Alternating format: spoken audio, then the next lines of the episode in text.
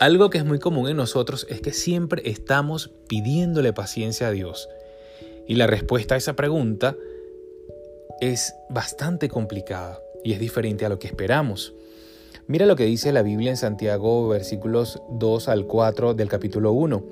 Hermanos míos, gozaos profundamente cuando os halléis en diversas pruebas, sabiendo que la prueba de vuestra fe produce paciencia, pero tenga la paciencia su obra completa, para que seáis perfectos y cabales, sin que os falte cosa alguna.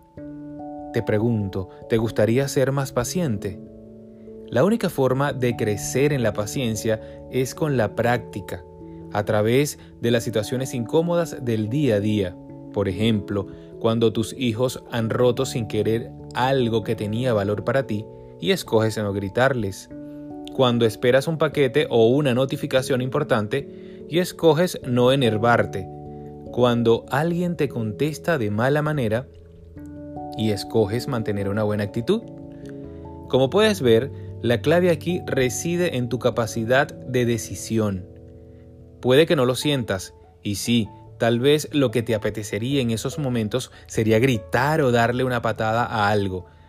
Pero cuando decides apartar de ti esos sentimientos y actuar con paciencia y decides hacerlo una y otra vez, de manera constante, esto te va transformando. Es que el Señor está obrando un cambio profundo en tu vida y la paciencia es la clave para tu desarrollo espiritual en combinación con las otras características que hemos visto en los días anteriores, te ayudará a perfeccionar tu carácter y a ser cada vez más parecido a Jesús. Cuando tengas problemas o te vengan problemas, en lugar de enfadarte o de desalentarte, míralos como una oportunidad para crecer y para ver la mano de Dios en tu vida.